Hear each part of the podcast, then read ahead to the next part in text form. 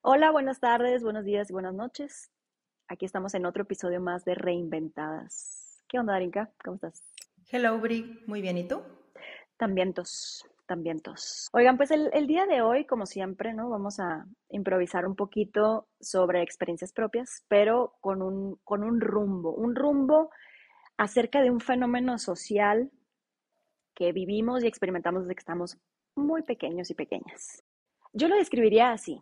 ¿Vieron cuando, cuando vas manejando, ¿no? Y vas a parar en un semáforo y a lo lejos allá hay un limpia parabrisas por un lado, ¿no? Un muchacho o muchacha que limpia los, los vidrios. Por otro lado está otro por allá y están como al acecho, como, como, como buscando una presa, ¿no? Y de repente, si no te das cuenta, si le quitas la mirada tantito, generalmente uno tiene el, pie en el acelerador, perdón, en el freno, para soltarlo tantito y darle a entender a, a, esa persona que no quieres que te limpie el vidrio. Pero donde te descuides tantito, incluso cuando le haces la seña de no, están tan al acecho y saben cuándo llegar contigo que te tiran el disparo desde tres metros y el chorro de agua, ¡pum! Llega tu parabrisas. Ni te diste cuenta y ya está ahí.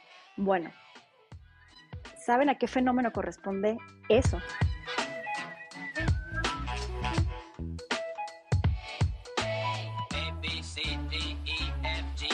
Bueno, ese fenómeno que acabo de describir, para mí, representa muy gráficamente lo que genera la presión social. Wow. O cómo se da la presión social estamos tan inmersos en ese fenómeno, en un sistema que lo promueve desde ciertos flancos, digamos. ¿Es flancos o francos? Flancos. Soño es flanco. Ah, ok, entonces sí lo dije bien. Bueno, lo promueve de tantos flancos que no te das cuenta, uno no se da cuenta cuando estamos modificando las conductas. Eso es la presión social. Ese fenómeno que ocurre desde pequeños logra que modifiquemos las conductas con respecto a lo que otras personas quieren que hagamos, ya sea por inseguridad, por miedo a no encajar, por eh, baja autoestima, por una necesidad de reconocimiento. Incluso hay estudios acerca de este fenómeno. Me tocó ver uno que estaba en internet hace poco, que eh, el ejercicio era este, ¿no? Obviamente era un estudio, eran la mayoría actores o gente contratada para hacer ese estudio y las personas que iban entrando al lugar porque el lugar era como, digamos, entrar a un consultorio, por así decirlo, ¿no? Y en este consultorio había una, una persona atendiendo en un mostrador, era un lugar bastante chico. Entonces, las personas que estaban contratadas para, para hacer este estudio estaban sentadas.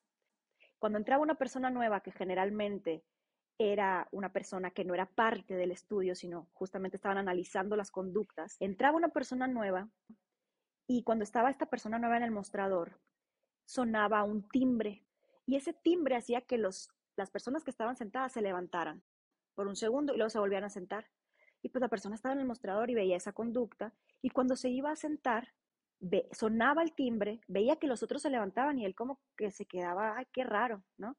Y a la segunda o tercera vez que sonaba el timbre y veía esa conducta, esa persona se levantaba víctima de la presión que ejercía la conducta que le hacían hacer los otros. No sabía ni por qué, no lo preguntó, no se cuestionó por qué ese timbre hacía que los otros se levantaran o por qué uno tenía que levantarse cada que escuchara el timbre. Y sucedió con todas las personas que entraban o ingresaban a ese lugar que no eran parte del experimento como tal, es decir, que no eran actores. Y otro que me llamó mucho la atención también, un psicólogo hizo una, un estudio acerca de esto y también actores contratados eh, estaban respondiendo preguntas muy sencillas, no sé, ¿cómo se compone la molécula del agua? Eran preguntas muy sencillas, no sé, ¿qué se le pone al arroz para que se cueza? Agua, ¿no? Cosas en las que no podías fallar, digamos. Entonces los actores contestaban mal a todas las preguntas. Y, y las personas que eran parte del experimento, que no sabían que eran parte del experimento, para encajar, también contestaban mal a esas preguntas, aunque sabían que las respuestas eran incorrectas. Y para mí eso es como lo más pues gráfico posible para describir el fenómeno de la presión social. Fíjate que eh, retomando esto, eh, conozco los dos estudios. La primera tiene que ver con condicionamiento, o sea, es, es, es, conductual así básico, ¿no? En donde eh, hay un estímulo y el estímulo es el VIP y hay una recompensa y la recompensa es pertenecer en este caso. Entonces cambias tu conducta porque, porque si, no, si no hubiera un estímulo, una, más bien una recompensa, por así decirlo, aunque es más complicado analizar la contingencia que esto, porque tiene que ver con la, interacción, pero no me voy a poner tan técnica.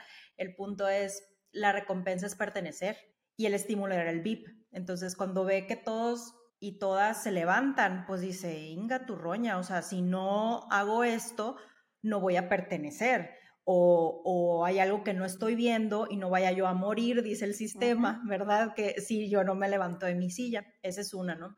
Y dos, es un estudio que lo que dices, ¿no? Que eran actores y actrices que contestaban mal las preguntas tan sencillas y había otra persona como electrocutando o, con una palanquita, no sé si ah, ese es el mismo, pero eh, del otro lado diciendo, ay, pues ¿Cuántos más? Dos más dos. Y la gente, los actores y las actrices decían cinco. El estudio se basaba en que las personas decían, no, es cuatro. Entonces le tenías que dar una descarga, que no se daba de descarga, pero los actores y las actrices decían, au, au, del otro lado. A, pesar de que escuchaban los gritos con las descargas que nos estaban dando por pertenecer, o sea, la presión social de que así eran las reglas y el poder que podía ejercer la persona, por más que la persona decía, es que ya no le quiero dar la descarga, pero la presión de la autoridad y el poder, lo que ejercía era que le daba la descarga, incluso cuando la descarga era súper fuerte, que no los descargaban, pero escuchaban los gritos atormentados de las personas detrás y las personas seguían oprimiendo el botón. Ok. Sabiendo que, que, ejercían dolor. Lo que da el estudio es que es un tipo de coerción de esta presión y de ejercer el poder o de la regla del estudio. O sea, ellos seguían y la pregunta fue, ¿por qué no se detenían? Claro. O sea, ¿qué, qué fue de que si estaba el investigador o la investigadora ahí, o si fue la regla, o sea, ¿por qué a pesar de que la gente lloraba del otro lado, hacían los actores y las actrices como que les dolía, ¿por qué no se detenían? Esto tiene que ver con la presión social o con la coerción de todas estas estructuras de pensamiento que debiesen de ser de una manera, ¿no?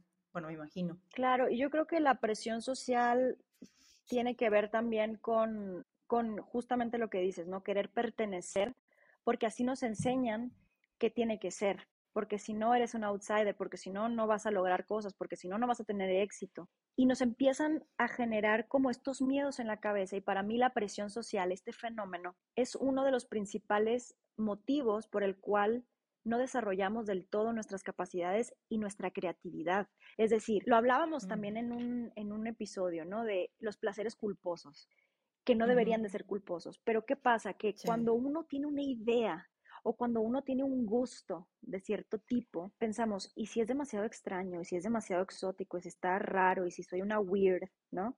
Y el hecho de darte miedo, ser como eres, no te permite crear, porque a lo mejor una historia ibas a escribir acerca de eso que está bien padre y ahora te estás limitando, no te dejas explayarte, pero en cualquier área creativamente nos limitamos mucho.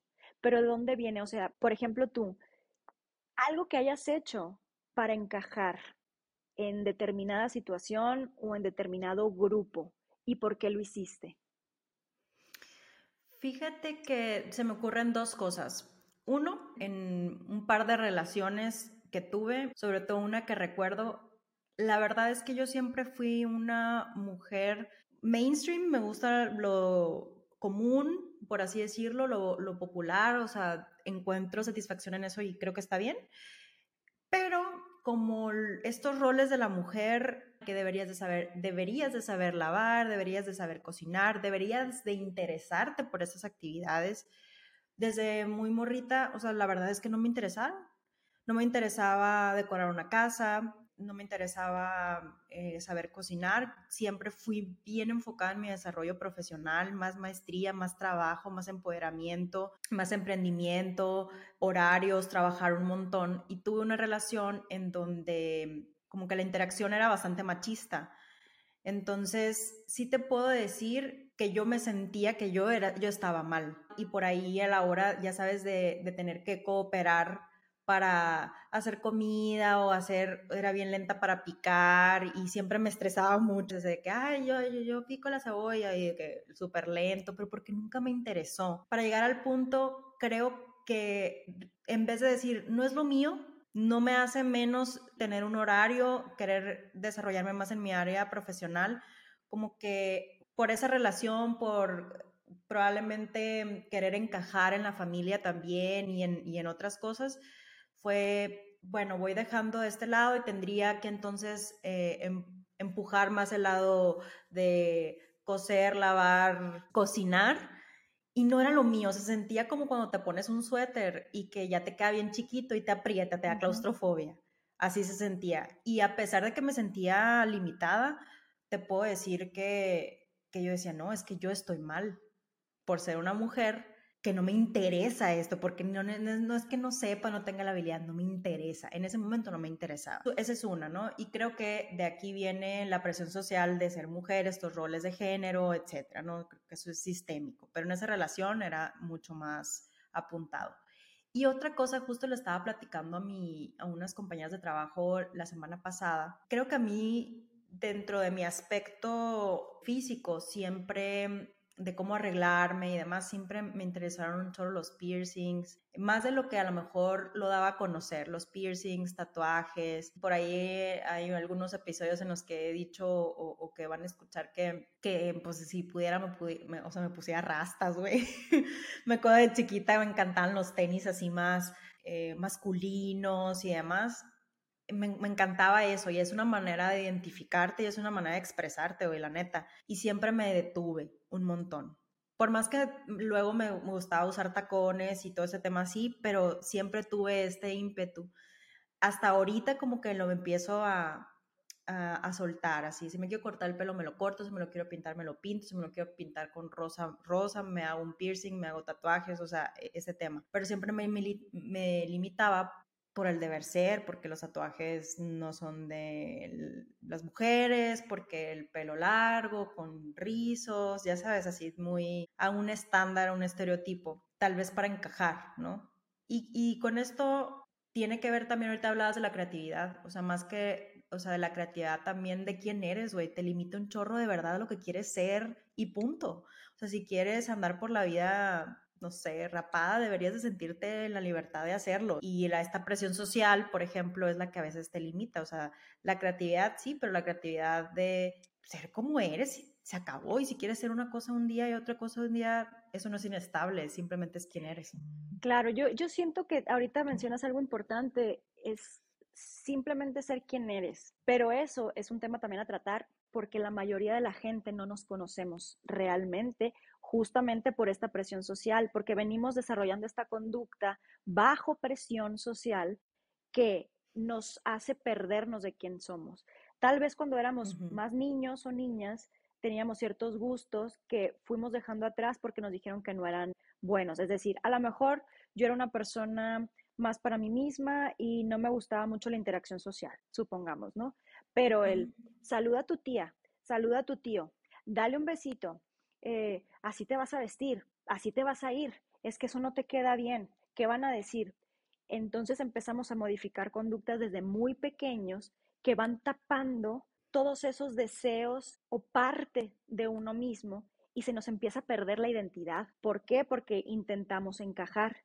Después, a lo mejor eso que dices, ¿no? Bueno, pues es que fue hasta más adelante que yo me atrevía a ponerme un tatuaje o a ponerme un piercing y lo haría en, en más ocasiones. Es decir, ahorita tú todavía te sientes limitada, a lo mejor ahorita no te harías otro porque, bueno, voy a esperar un poquito más y aún así es una limitante.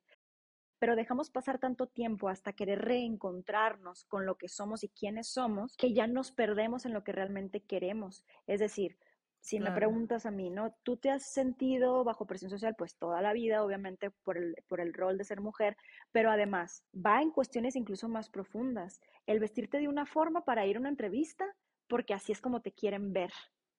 ¿Cuántas veces no escuchamos como te vistes te tratan o como te ven te tratan? Eso para mí no debería de ser, pero en absoluto. ¿Por qué? Porque te están limitando a, una, a un molde cuando tu expresión va desde lo que te pones hasta lo que es. Y en mi caso, por ejemplo, yo me vi muy presionada para escoger otra carrera. Yo estudié una carrera que yo no quería estudiar porque sentí la limitante de que mis papás me dijeran, es que tienes que escoger una carrera que esté completa aquí en Hermosillo y en una escuela determinada, en una universidad determinada. Y entonces eso es meter presión inconsciente, muy probablemente, porque seguramente que también es muy importante porque uno piensa en presión social y piensa en solo en la sociedad, pero también uno intenta encajar en la familia y, y, tener el reconocimiento del papá, de la mamá, del hermano mayor, la hermana mayor, y entonces eso te va, te va como poniendo como esposas, cadenas, y después quitártelas es muy complicado. Pero si a mí me preguntas, ¿te has visto en una situación en la que hayas tenido que encajar, tener que encajar? Primero esa, ¿no? Estudiar una carrera que no era la que yo quería estudiar, cuando siempre demostré o expresé desde que era niña inconscientemente el perfil para otro tipo de carrera, en este caso el de, el de más artístico, pues, ¿no? Actuación o canto, baile, etcétera. Que eso te digo, ya va más incluso en profundo porque te va formando hacia allá. Si yo me hubiera quedado como administradora, que fue la primera carrera que estudié, mi vida sería otra y muy probablemente si no hubiera tenido una personalidad como la que tengo, de curiosidad, de cuestionarme cosas, hubiera seguido siendo administradora, porque al final de cuentas también mis papás, con todo el amor y todas las las mejores intenciones, intentaron que yo continuara en, esa carrera, digamos, ayudándome a, poner un negocio y después otro para estar ahí en Hermosillo, pero no era lo que realmente quería. Y si yo hubiera cedido ante esa presión, en este caso de la familia, pero que también venía de una presión social de la, del derredor de mis padres, que sus hijos ya eran empresarios y tenían una casa grande y se habían casado con, las personas ideales, etcétera, no hubieran ellos ejercido en mí esa presión tampoco. Entonces es un sistema mm. que se va perpetuando hasta que intentamos y logramos romperlo. Claro, y sabes que, Brigitte, algo muy importante también es, realmente cada quien tenemos personalidades distintas y, y hasta tenemos necesidades distintas, ¿no? Tú en tu caso y a lo mejor yo en el mío de, en maneras distintas, tenemos como esta posibilidad y nos tomó más o menos tiempo eh, lograr romper un par de esas, pero porque tenemos esta personalidad. Y yo te veo a ti, por ejemplo, que saliste, o sea, desde morra, desde casa, porque dijiste, esto no es lo mío y quiero explorar más bien otras alternativas, ya mil cosas, porque tú, aunque te costó mucho trabajo, sí lo traes en ti, o sea, tu personalidad te permitió tomar esa decisión, aunque hubiera sido súper difícil, en ese momento y, creo que ya platicarás del tema. Habemos otras personas que a lo mejor se nos dificulta un poco más porque no está nuestra personalidad, porque tenemos, no, no te puedo decir más miedo, pero una personalidad más sumisa o más estructurada o más eh, orientada al, al, promedio de la población y hay personas que piensan un poco diferente o sienten un poco diferente. Hace un par de años, fíjate, tomé un estudio como de, puede decir personalidad, pero de, de perfil. Platicaba con la consultora que, que interpretaba y que coachaba en el, en el tema de este estudio y hablábamos de que hay ciertos factores, ¿no? De la personalidad, este es un modelo, hay un montón, pero me decía, tú eres una persona que piensa mucho como el promedio de las personas, lo cual es muy bueno porque entiendes muy bien la conjunción con la empatía, qué es lo que puede llegar a querer las personas, ¿no? O necesitar las personas en general. Entonces platicábamos y yo le decía, es que yo me acuerdo que cuando estaba chiquita me gustaba hacer otras cosas o quería hacer otras cosas o tenía otras cosas en mi mente, pero pues decía, no, o sea, me siento limitada en querer los tenis más masculinos, algo más holgado, quiero cortarme el pelo, pero no lo decía o, me limitaba por lo mismo, porque decía, no, o sea, el promedio no va en esto. Y me decía ella, yo en mi personalidad me pasó al revés. Yo era tan diferente que yo me cortaba el, el pelo así rapa, o sea, hacía todo diferente y me sentía mal porque no podía encajar. Entonces, ahí ves las diferentes misma situación o muy parecida, pero con personalidades diferentes, o sea, en donde ella no le importaba eso, pero al no importarle no encajaba, y a mí sí me importaba, pero necesitaba encajar porque yo sí veía el, promedio de la, de la, gente, no sé si me estoy explicando. Tiene mucho que ver con la personalidad y eso puede ser más o menos frustrante para las personas, ¿no? Por ejemplo, en tu, en tu carrera de actriz, ¿cómo has tenido que ceder o qué has, qué, qué has tenido como que dejar ir por la presión social. Qué buena pregunta. Oye, rápidamente, ahorita sobre lo que dijiste, hay una frase que me encanta, una vez la posteé ahí. Dice, some want to stand out, some want to blend in. Y esa es la paradoja, porque ambas hablan de presión social.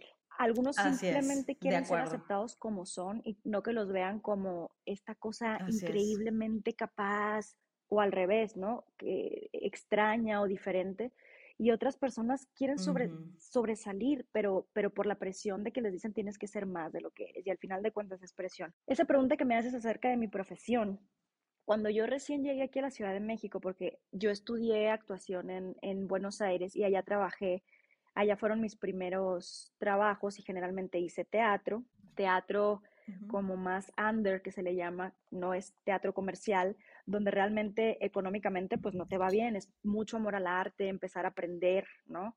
Pisar las tablas, etcétera. Y yo nunca tuve contacto directo con productores, y digo productores hombres porque generalmente cuando yo me vine hace 13 años, pues eran más productores hombres los que estaban ahí arriba, ¿no? Dándote los, los puestos de trabajo. Yo nunca había tenido contacto con productores grandes o importantes, etcétera. Y cuando llegué aquí a la Ciudad de México, sí me topé con algunos. La primera vez que yo empecé a trabajar con, con una manager, que no era manager, se vendió como manager y era una RP, que me cobraba, no, no me cobraba comisión. Generalmente en la actuación, cuando tienes un manager, él se lleva una comisión por el trabajo que te consigue, comisión. Pero esta mujer me estaba cobrando una mensualidad por llevarme a eventos, o sea, una RP que se vendió como manager. no. me consiguió un trabajo. Bueno, el punto es que esa misma manager me dijo, no digas que eres casada, número uno, ¿no? Ajá, no ah. digas que eres casada, omítelo. Si te lo llegan a preguntar, pues di que sí, pero tú omítelo lo más que puedas. Pero no fue la única. Un compañero actor que conocí en ese momento también, que fui a una, a una alfombra roja con él, me invitó, me acuerdo, y me dijo, güey, nunca digas que eres casada, tú omítelo. Un vato, ¿no? Un vato y una mujer, manager de, tenía, tiene, no sé, debe tener unos 60 años. Estamos hablando de un hombre y una mujer más grande. Pero también un productor que de hecho se habló mucho de él hace poco, estuvo un proceso legal también, muchas, muchas actrices pasamos por ahí. Y una de las cosas que me dijo es, porque yo le dije que tenía esposo como una forma también de defensa, porque lo veía como muy tirado para adelante al vato y yo decía, a ver, aguanta. Me dijo, no digas que, eres casada, me dijo. ¿Para qué? Entonces yo decía, ¿por qué la gente me sigue diciendo? Pero lo peor del caso es que sí lo hacía. Yo omitía que era casada. Como lo del estudio, ¿no? O sea, que seguías apretando el botón aunque veías que alguien estaba gritando claro, y no me sentía mal y se lo dije a mi esposo, oye, me dicen mucho esto, porque mm, que, mejor no lo diga. Pero entonces yo me empecé a preguntar, ¿por qué lo tengo que omitir? Claro, porque en, este mundo, sistema machista en el que vivimos, generalmente los productores son hombres y que tenemos que seguirles alimentando la fantasía de la soltería por si pueden tener una posibilidad con nosotras, supongo que por ahí va el asunto. Pero nunca lo había sentido tan repetitivo y sí caí en eso. Esa es una, que creo que para mí es la más fuerte. Y la segunda es, me acuerdo, yo tenía el pelo muy, muy largo. Y durante mucho tiempo, los primeros seis años de mi vida, de mi, de mi, vida, de mi carrera, no me lo cortaba porque, ¿y si me quedo en un comercial donde piden el pelo de shampoo? Y no te lo cortes porque, porque eso como que es muy llamativo y vas a agarrar personajes de no sé qué. Y mucho tiempo eso me limitó, hasta que un día dije, me lo corto, nunca lo había tenido corto el pelo. Y fue tanta mi necesidad de cortarlo, me acuerdo, que cuando lo vi así hasta acá, ni siquiera me causó impresión. O sea, tenía tantas ganas de hacer ese cambio que, me generó mm. cero impresión. Y aparte, conseguí chamba a las dos semanas, un proyecto, un proyecto largo, ¿no? Que no tiene que ver con, con el corte de pelo en sí, sino con la seguridad que a mí me generaba muy probablemente sentir que había tomado una decisión fuera o que no encajaba con lo que el medio esperaba de mí. Claro. Y qué fuerte, ¿no? O sea, ahorita venimos platicando de la presión social y, para mí va en, en, todas las dimensiones de la vida, ¿no? Hay presión social o hay ciertas expectativas de tu vida espiritual, de tu manera de pensar, de tu manera de vestir, de verte, o sea, tu físico y tu imagen en los roles que juegas. Ah, o sea, hay expectativas que, que para mí es lo mismo que, que, presión social, por así decirlo, acerca de todo. O sea, pareciera que ahorita en la conversación pues hemos vivido como enjaulados, güey, o sea, como en, no sé, en una canchita de dos por dos, en donde si te sales de ahí pareciera que es muy tenebroso salirte de ahí.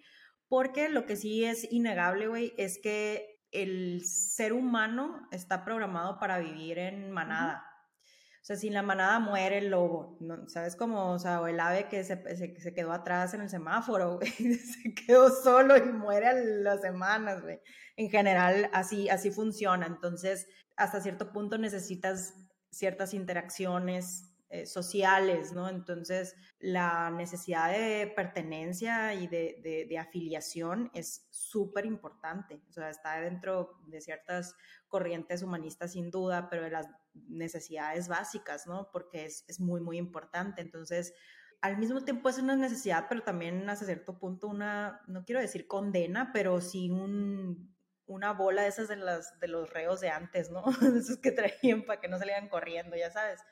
Y se me hace súper fuerte porque se espera entonces que como mujeres creo que hay expectativas más fuertes que cada vez se van se van afinando, más bien se van derrumbando hasta cierto punto, pero hay un montón que permanecen. En, en, los roles que tendrías que tener, cómo se debería de ver tu trabajo, tu éxito, cómo se debería de ver el amor, cómo se debería de ver eh, tu maternidad o tu paternidad, cómo se debería de ver no sé, todo, o sea, tu súper, ahora tu alacena, cómo se debería ver tu cocina, tu café, o sea, todo así estéticamente limpio.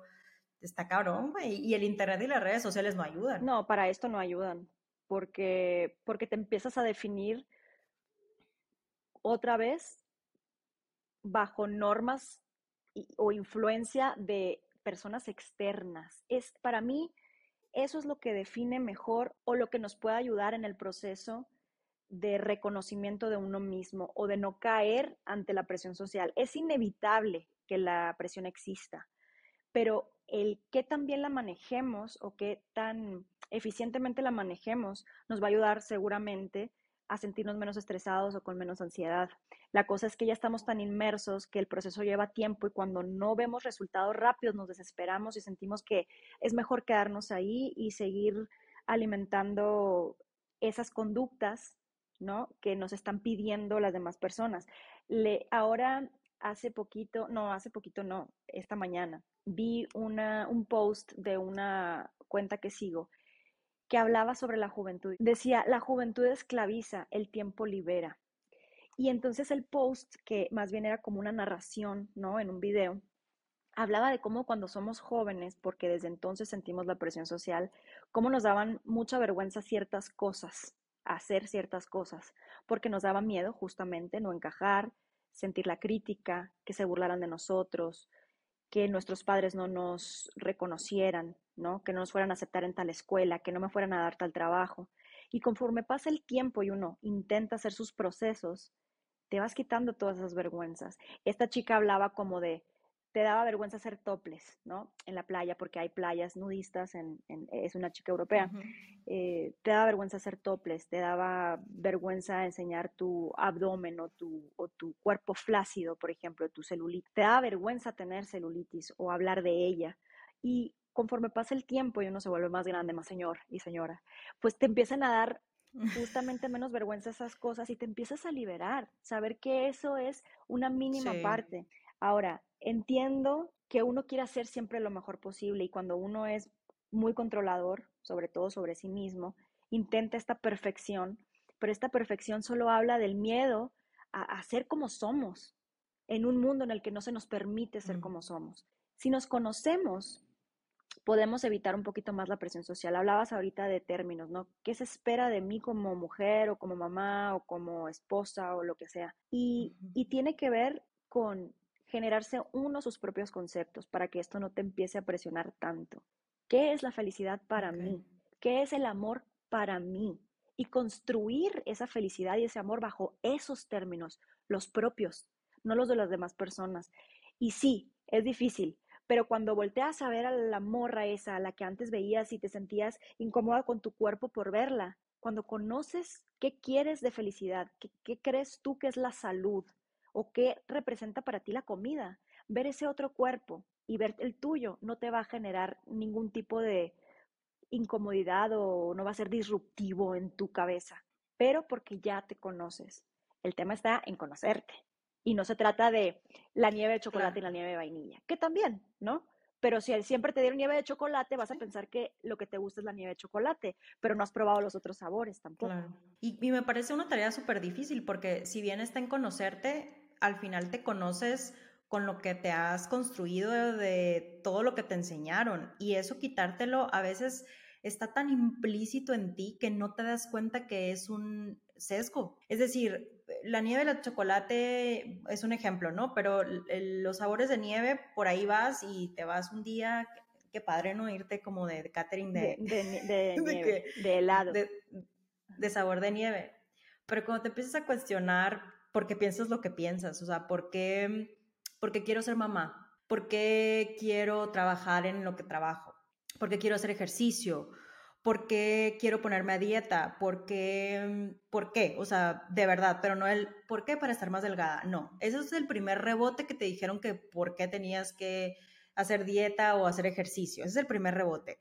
Pero el escarbar, porque necesitas pico y pala bien cabrón, o sea, escarbar en estas preguntas que acabo de hacer realmente y tomarlo como un trabajo de tiempo completo. O sea, son las respuestas o es el proceso que te va a dar esa, esa libertad. Porque al final estamos construidos con estos sesgos, güey, con, con, con esto que nos dijeron todo el tiempo y si viene de la familia en el mayor, en el mayor de los casos, porque nuestros papás pensaron que así íbamos a, a, ser más aceptados o aceptadas, íbamos a tener más privilegio o íbamos a ser más felices. No fue por gachos en algunos, en la mayoría de los casos, en algunos pues ya son otras cosas, ¿no? Pero de verdad para ellos, ellos es con, con la información que tuvieron, dijeron, si yo le doy esto a mi hijo o a mi hija, de verdad va a ser más feliz. O sea, eso es lo que pensaron. Pero en el, en el momento en el que tomas eso con humildad y te pones a hacer la chamba de cuestionarte los big deals, o sea, no el si la nieve o si, o sea, eso es parte de, pero está en el, la cereza del pastel. O sea, si te vas a los cimientos, está en cabrón, y te duele y te das cuenta un chorro Es que el tema no es preguntarte por qué, es preguntar por qué del por qué del por qué del por qué. Es decir, ¿por qué quiero hacer dieta? Ahorita decías, ¿no? Porque quiero estar más delgada. ¿Por qué quieres estar más delgada? Porque no me siento cómoda con mi cuerpo. ¿Por qué no te sientes cómoda con tu cuerpo? Porque, y ahí cuando te cae el, ahí es donde vas empezando a cuestionarte. Cuando no encuentras de, de prepo la, la, respuesta a esa tercera o cuarta pregunta. ¿Por qué? ¿Por qué no estoy cómoda con mi cuerpo? Pues porque estoy gorda. ¿Y qué tiene de malo ser gorda? Otro, ah, ah indaga, indaga, métete, métete y sigue, porque es ahí, esas son las primeras cuestiones reales en las que hay que escarbar, siento yo, cuando te dejan sin respuesta a tus propias preguntas. Ahí es donde hay que escarbar. Claro.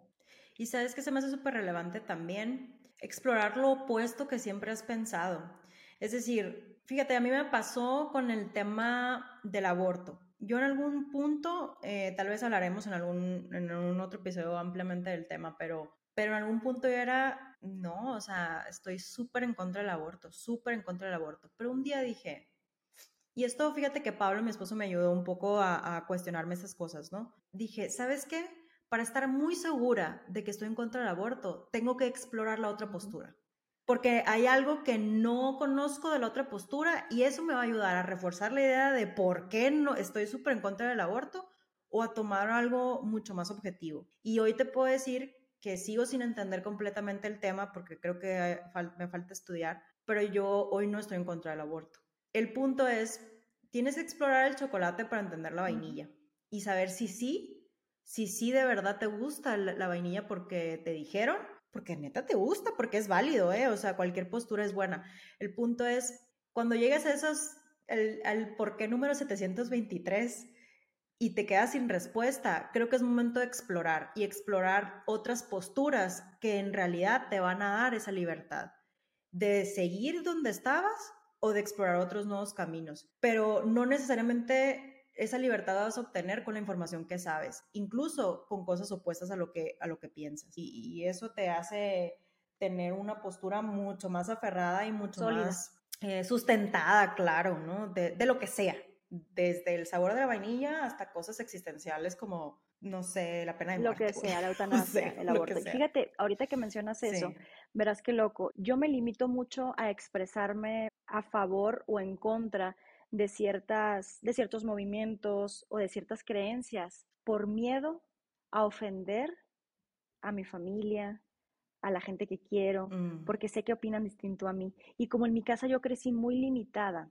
por expresarme como soy, porque yo siempre fui como medio la outsider, digamos, la que pensaba muy distinto a, ustedes por, por mucho tiempo. Yo me tenía que quedar callada en la mayoría de las ocasiones, porque cuando me expresaba, vamos a hablar, por ejemplo, homosexualidad o aborto. El aborto es más, ahorita que lo dijiste, imagínate, me sentí libre para poder decir, es que yo hace mucho que estoy a favor de la interrupción del embarazo, pero yo me sentía que a pesar de que yo ya me había hecho ese criterio al respecto, no podía expresarlo. ¿Por qué? Porque se me mm. motivó a no hacerlo, por, por agradecimiento, por porque no vaya a ofender, ¿no? A mis papás, por ejemplo, que piensan distinto, o con la religión, por ejemplo. Yo no profeso hoy por hoy ninguna religión y antes pues me daba miedo decirlo como públicamente porque mis padres se pudieran enfrentar a lo que fuera a decir la demás gente sobre la hija de estas personas, ¿no? O sea, yo. y, y cómo a veces necesitamos el valor o la representación de otra persona a quien admiramos o en quien creemos para sentir esa confianza. Y hay muchas cosas de que yo todavía me limito por eso, pero, pero siempre me cuestiono, ¿cuándo, Brigitte, vas a salir a hablar sobre esto, a lo que apoyas y que crees que es necesario hablar? Eso también es parte de presión social, por supuesto. A lo que voy es, como dices tú, explorar siempre la otra parte, porque siempre va a haber otra realidad completamente distinta a la tuya, otra verdad distinta a la tuya, y eso no significa que ambas sean apropiadas o sean verdad. Uno tiene que ser fiel a su verdad, siempre con la limitante de que nos que nos dejó nuestro querido Benito Juárez. El derecho al respeto ajeno es la paz, es todo lo que necesitas. Obviamente hay veces que hay que encontrar y la línea es muy delgada entre hasta dónde estoy pisando al otro, ¿no? Hasta dónde me estoy metiendo en esa línea del otro. Pero mientras... ¿Qué? ¿Qué no que es el respeto al derecho ajeno es la paz? ¿Y qué dije? El derecho al respeto. ¿qué? Ah, sí, sí, no, sí, sí, es al revés, es al revés. El, el, respeto al derecho ajeno es la Pero yo siete veces lo he dicho como ah, tú, ¿eh? O sea, ya, ya Pero, se me olvidó tanto que lo recitaba. o sea, desde la primaria lo tengo que decir bien, güey. Bandera, bandera de México. tipo, legado de nuestros héroes. Símbolo de la unidad de nuestros padres y nuestros hermanos. Te prometemos y todos te prometen. Güey, pues, ¿por qué no nos machacaron?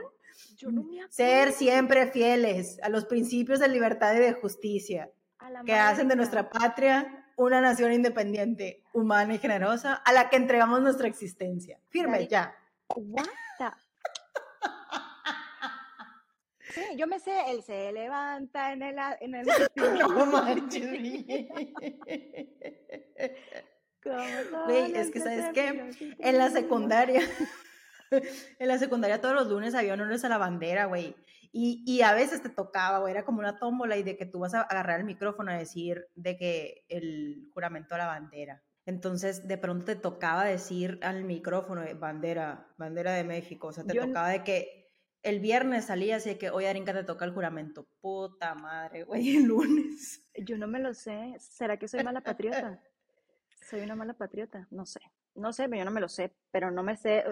Mm, yo me Mira, igual, tú tienes súper buena memoria, ¿eh? A mí me impacta la capacidad de observación que tienes y cómo te acuerdas como de detalles tan que uno no nota o que hacen que la experiencia de lo que estás contando realmente valga la pena. Y yo digo, ¿cómo es que se acuerda de eso que es la clave para entender la anécdota? Ya sabes, ¿cómo se acuerda? Es impresionante. Yo no me acuerdo ni qué hice ayer.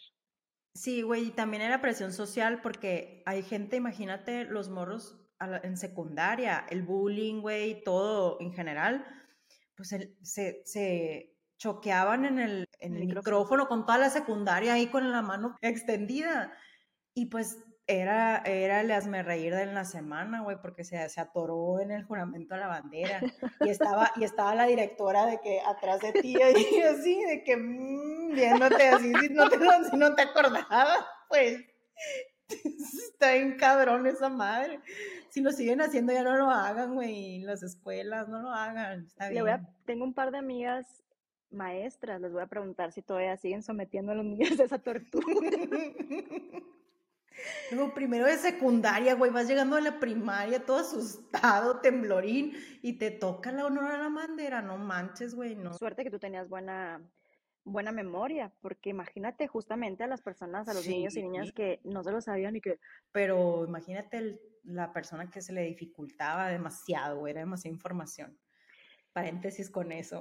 todo salió por verito, el benemérito de las Todo por haber dicho el derecho al respeto ajeno es la paz, señoras y señores. No, es el respeto al derecho ajeno es la paz.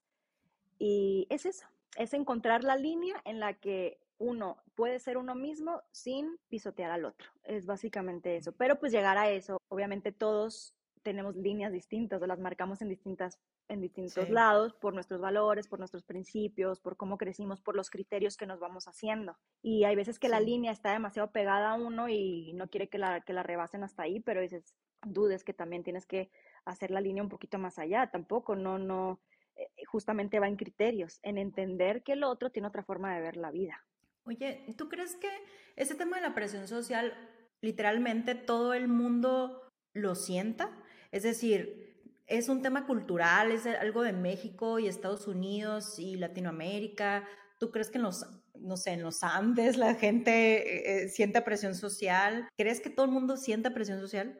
Yo creo que sí, a, diferentes niveles, así como habíamos hablado de los espectros y también el tipo de presión que se siente, porque, pues sí, sí, sí. porque es un fenómeno. O sea, si fuera algo aislado, pero se ha estudiado como un fenómeno, quiere decir que ese fenómeno ocurre en prácticamente todas las partes del mundo. Cada sociedad tiene sus reglas, cada sociedad tiene sus regulaciones, sus leyes, escritas o no, ¿no? Tácitas o implícitas, pero existen. Y el hecho de que haya reglamentaciones también creo que te lleva hacia ese lugar, a sentir la presión de cumplirlas, cumplir con ellas, con lo establecido, dentro de las reglas que se pongan, ya sea en una sociedad como la nuestra, en Estados Unidos o en una tribu de la Amazonas, ¿no? O sea, como... Yo creo que sí. Mientras una persona vive en comunidad, por así decirlo. O sea, que es lo más normal. Mientras... Ajá, que sí. Probablemente haya ciertas presiones sociales. ¿Y cómo describirías una persona que no siente mucha presión social? ¿Cómo se ve? ¿Cómo lo vemos como sociedad? Y, y en segundo término, la pregunta es, ¿cómo serías tú si no tuvieras presión social? Si no sintieras presión social? En primera, ¿cómo, ¿cómo es una persona que no siente presión social o que casi no siente porque muy probablemente o casi no lo siente, sí. Generalmente la vemos como sí, loca, rara, excéntrica. Mm, ¿Qué otro adjetivo con connotación negativa encuentras? Búscalo. Y se lo han dicho a una persona que no siente la presión de ser igual a los demás. Es así de sencillo. Inserta aquí el audio del presidente. Son personas drogadas. es como, sí. Inserta aquí ese audio, güey. Es, y más o menos así, ¿no? Imagínate, eh, te, te, voy a poner un ejemplo rápido. ¿eh? Me acuerdo, la Marisol Sánchez, muy amiga mía, yo no la conocía cuando tenía 16. Yo, yo me empecé a llevar mucho con ella cuando tenía como 20 años y nos hicimos muy, muy amigas como a los 26, 25, 26. Yo ya me llevaba con ella, pero fue cuando yo estaba en Argentina que más empecé a relacionarme amistosamente con Marisol, pues, o sea, que teníamos una relación muy fuerte de amistad. Y le confesé una vez, ¿sabes? Le digo que cuando yo te conocí de ir a dar la vuelta y ir a una fiesta y estas madres, yo decía, qué morra tan loca, sea, fatal, qué loca como se viste, porque yo aparte escuchaba que otras personas lo decían, porque Marisol siempre fue bien expresiva desde su forma de vestir hasta su forma de relacionarse con las personas. Y eso parecía rara, porque todos nos peinábamos con nuestros risitos y nuestro pantaloncito a cuadros como fey de moda. Y, y, ella se ponía ropa sobre ropa y una chamarra de no sé qué. Ella se hacía algunas cosas de su ropa y eso nos parecía extraño.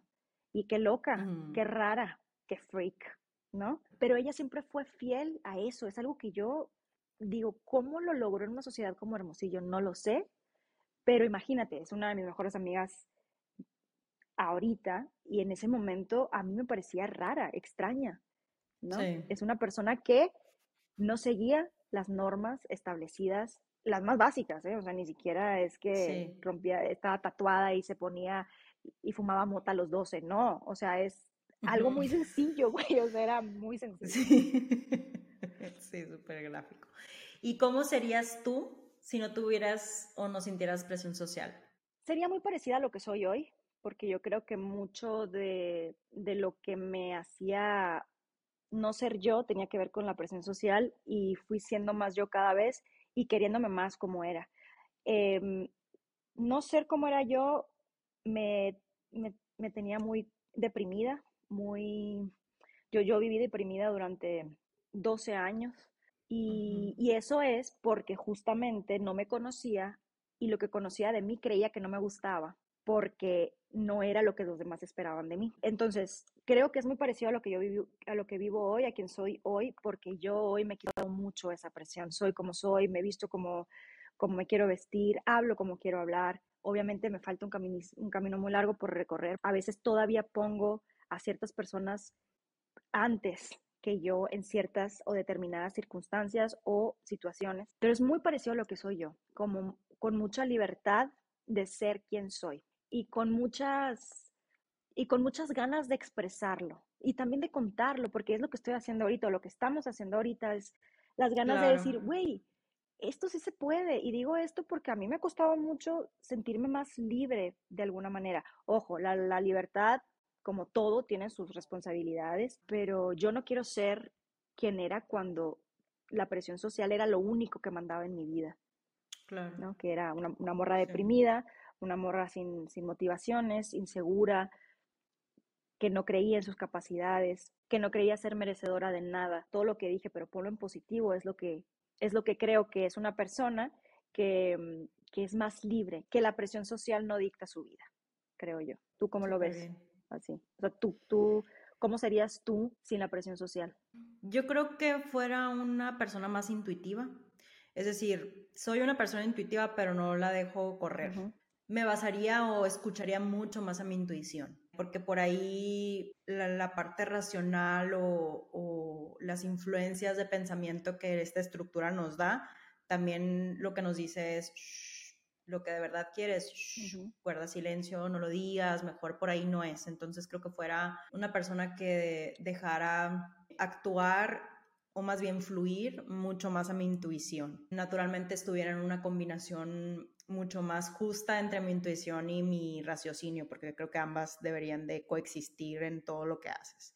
Esa es una, o sea, por más que no me considero la persona más creativa, creo que sí lo soy y fuera un poco más creativa, o sea, trabajaría más en mi creatividad, en desarrollarla y también en, en escucharla, ¿no? Y aceptarla, lo que sea que fuera, pues Minecraft, así, ¿no? Y creo que por ahí sí, sí soy una persona que levantó la voz, en, la mayoría de los ámbitos, pero lo hicieron un poquito más, tal vez, un poquito, porque creo que también hay momentos y lugares para todo. O sea, también respetar a las opiniones de los demás y los momentos de los demás también es, es muy importante. Pero fuera un, fuera un poquito más participativa, probablemente, y con mucho menos miedo a que mi aportación, aporte o no, se sea escuchada. Entonces creo que así sería una darinka sin tanta presión social o sin tanto atadura de lo que van a decir los demás.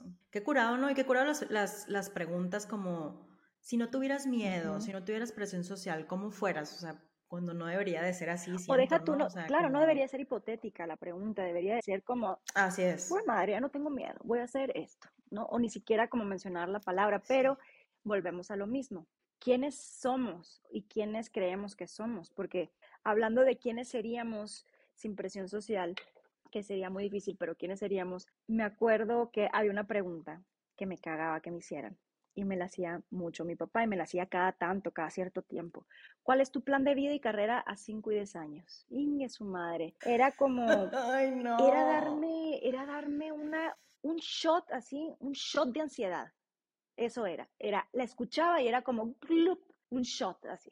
Bueno, porque yo necesitaba encontrarle una respuesta a esa pregunta que ni siquiera me había hecho, pero quería a mi papá una respuesta y yo no la tenía, no sabía, no sabía y, le contestaba cualquier cosa como para dejarlo tranquilo o como para yo sentir que sí tenía un plan de vida y carrera a 5 y 10 años. Bueno, la Brigitte de hoy no tiene un plan de vida y carrera a 5 y 10 años y no tiene un problema con eso. Y porque en realidad nunca lo tuvo, ojo.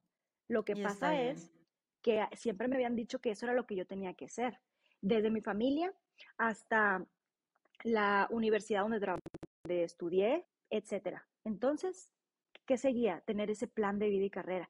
Y, pero lo loco está en esto, ¿eh?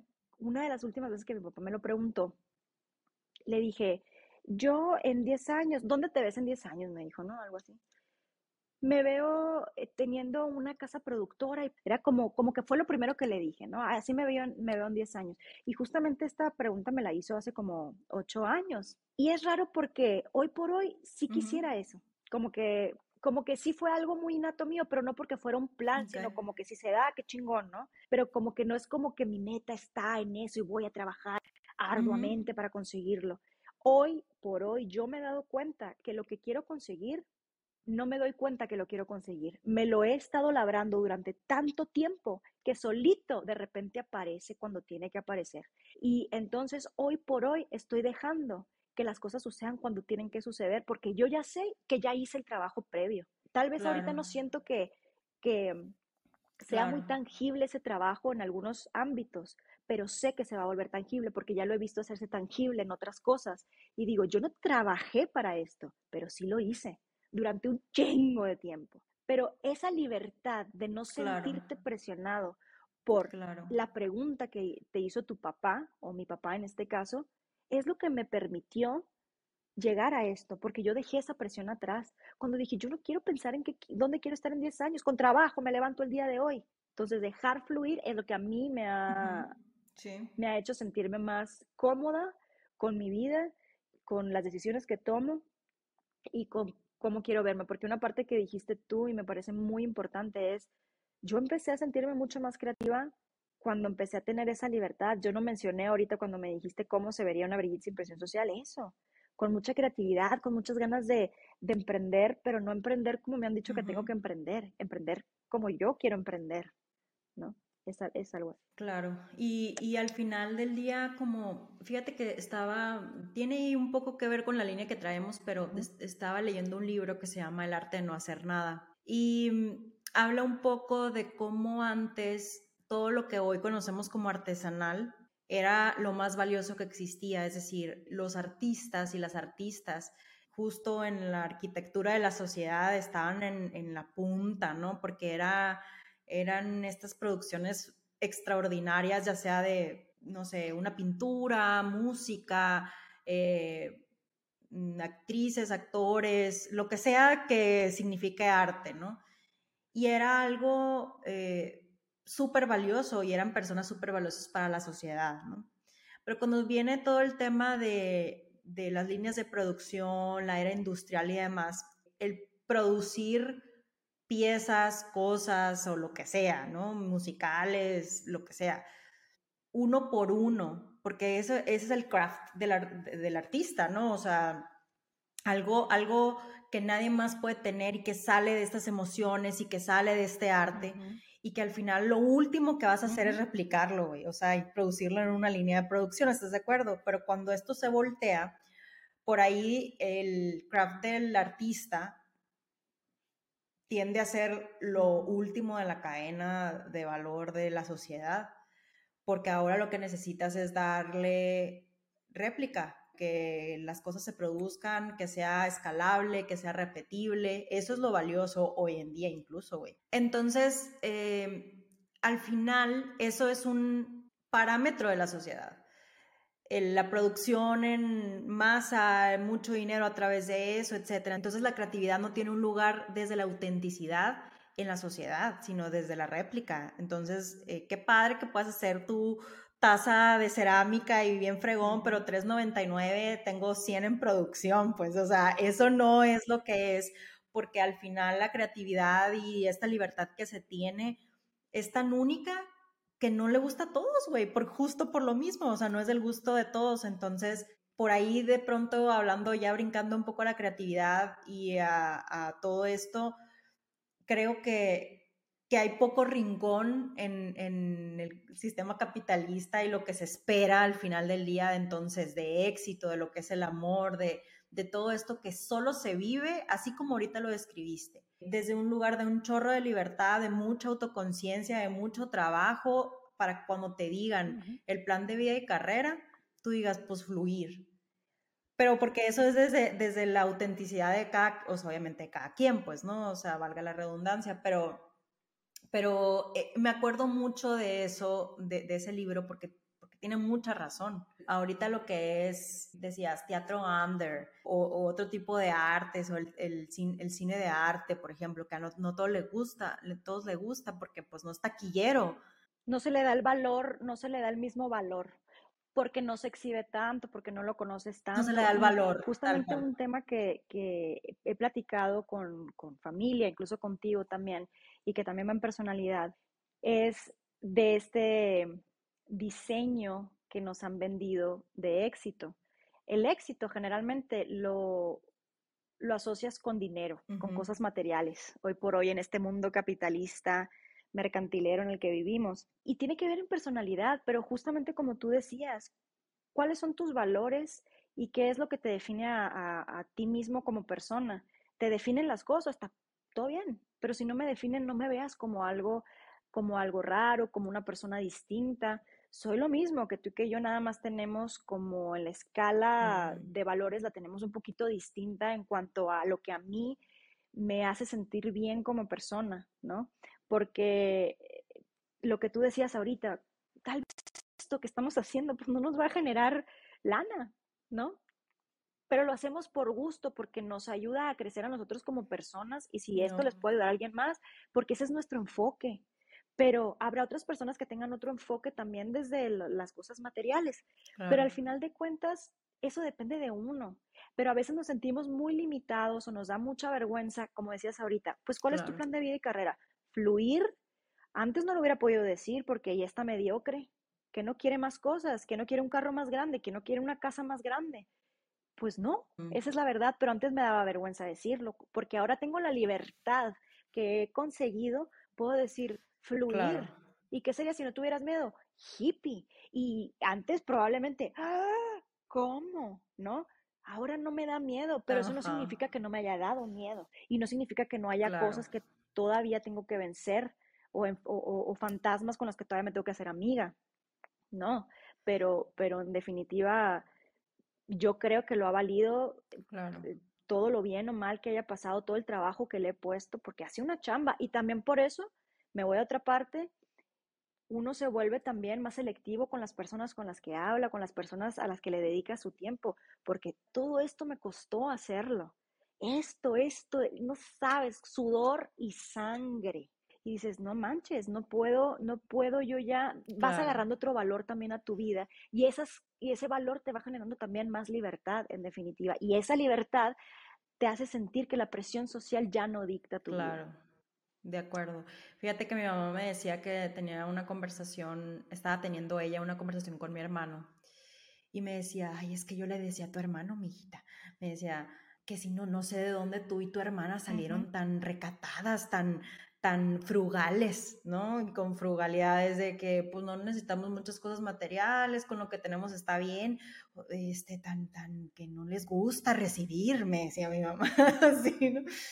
Y que platicaban y de la infancia y todo, y le digo, mamá, la neta es un tema de personalidad, yo soy súper feliz y sin duda brillé también, pero hablando por mí, soy súper feliz con lo que tengo. O sea, si tengo un lápiz, o sea, voy a sacarle el, mayor provecho que se pueda al lápiz. Y cuando me acaba ese lápiz, pues voy a ir por otro lápiz, pero no necesito siete lápices para escribir, ¿me entiendes? en algunas cosas, porque seguimos viviendo en un sistema capitalista y yo estoy inmersa al menos en eso y siento que quiero cosas cuando no las necesito. Pero lo que me llamó la atención es que mi mamá muy preocupada pensando que eso era lo que estaba bien, es decir, querer más cosas. Y realmente no. O sea, yo soy muy feliz con lo que tengo y con, con algo que sea funcional y que me dé cierta comodidad sin duda pero estoy bien con lo que tengo. Ya sabes, cuando de pronto por ahí te dicen que tener un mejor carro, una mejor casa, un mejor dinero, un mejor viaje, más, más, más, más, más cosas, más tecnología, es, eso es lo que debería de ser. Es, eso te, es más, que eso te va a dar felicidad. Y la neta no, porque, porque a lo mejor muchas de las personas que nos escuchan tienen acceso a esto y a lo mejor tienen que trabajar más y tienen menos tiempo para cuestionarse estas cosas de las que estamos platicando, de pasar con tiempo con sus hijos o de volverse a asombrar por, ya sé que es súper cliché, pero por un atardecer o saborear el café con tiempo, por así decirlo. Y eso no, no es cierto que da la felicidad. O sea, trabajar 24/7 lo he hecho durante mucho tiempo y no es cierto. O sea, no es cierto que te da la felicidad una vez que tienes a tu papá enfermo de un cáncer terminal, no es cierto. La pequeña felicidad es de pronto verlo comer. Entonces, te cambia la perspectiva 180 grados, ¿eh? Entonces, e, eso es lo interesante de esas expectativas que también que se tienen, ¿no? Que, que son una mentira. sí, súper. No, y más que una mentira, porque volvemos, siempre lo repetimos, ¿no? Estamos hablando de un lugar de privilegio cabroncísimo. Es decir, dices, yo estoy feliz con lo que tengo, sí, que ya es mucho, muchísimo. Sí. Lejos de lo que una persona tal vez pueda haber en una vida y no es porque para muchos puede ser muy poco. ¿Sí me explico? Entonces volvemos a lo mismo. Depende del cristal con que se mire. Y al final de cuentas, a mí me conflictuaba mucho tener tantas comodidades sabiendo que hay tanta gente que no las tiene. Después vas haciendo las paces con decir, bueno, pues esto es una cuestión de suerte y este mundo es injusto así y tuve la suerte de nacer con estos privilegios. ¿Qué hago con ellos? Bueno, pues intentar aprovecharlos ah, en la medida de lo posible. Y, como dices, va en personalidad, va también en, oportunidades, ¿por qué no decirlo? De, de, cuestionarnos, como dices, porque la mayoría de la gente, no tú ni yo, pero la mayoría de la gente no tienen tiempo a veces para cuestionar cosas. Por eso es que capaz nosotros hablamos de esto para que si en algún momento cada vez más la gente agarre cierto tipo de conciencia, esas personas que no tienen oportunidad de cuestionarse, no se lo tengan que cuestionar tanto porque ya no existe eso para cuestionarse, ya no hay esa presión social para que determinen eh, o, dicten la vida o las opiniones o las decisiones de las demás personas, porque, mm, porque es horrible vivir bajo presión, es como decías ahorita, ¿no? Es como esta, como esta Blackberry, que de hecho sabías que creo que por eso se llama así la Blackberry, ya ves que tenía una bolita con la que y creo que se llamaba así por, porque es como que ya, ya tenía la visión de que iba a esclavizar de alguna manera a la sociedad esa tecnología, ¿no? Y bueno, eso creo que es lo que se siente cuando uno siente la presión social, te sientes atado de mm. manos sin poder hacer mucho más. Y bueno, creo que es parte de la vida igual y en las condiciones y circunstancias en las que vivimos, intentar en la medida de lo posible, sobre todo si tenemos chance de cuestionarnos estas cosas, hacerlo con responsabilidad, obviamente. Hay preguntas que nunca vamos a saber responder de cierto, pero, pero al menos, ¿no? Hacer como el esfuerzo de, cuestionarlas, porque eso también nos hace más empáticos y nos hace ser mejores para nosotros y por los demás. Porque, bueno, al final de cuentas, si estás escuchando este podcast, muy probablemente tienes acceso a un celular o a una computadora que la mayoría no tienen, entonces probablemente sí tengas la oportunidad de hacer estos cuestionamientos, como bueno, hablando de que sería un privilegio, ¿no? Pero hay, hay gente que dice que la depresión es un privilegio, por ejemplo. Eso estaría bueno platicarlo en un podcast. Hablar sobre la depresión y, sobre el privilegio o no privilegio, o, si no es un privilegio la, la depresión. Pero bueno, pues a lo mejor en un próximo podcast, ¿no? Hay que apuntarlo por ahí, sí, justo. Apuntado. Muy bien apuntado. Entonces. Pues muy bien. Pues yo creo que ahí estuvo, ¿no? Aquí cerramos, me parece bien. Bueno, pues aquí cerramos con, esta, con este cuestionamiento sobre la depresión para un próximo podcast y dejándoles ahí de invitación a reflexionar, a cuestionarse absolutamente todo hasta llegar a la pregunta 754, donde ya no encuentren respuesta y tengan que explorar aquella otra parte. Que no les dé miedo explorar. Muy bien. Nos vemos en la próxima entonces. Adiós. Bye.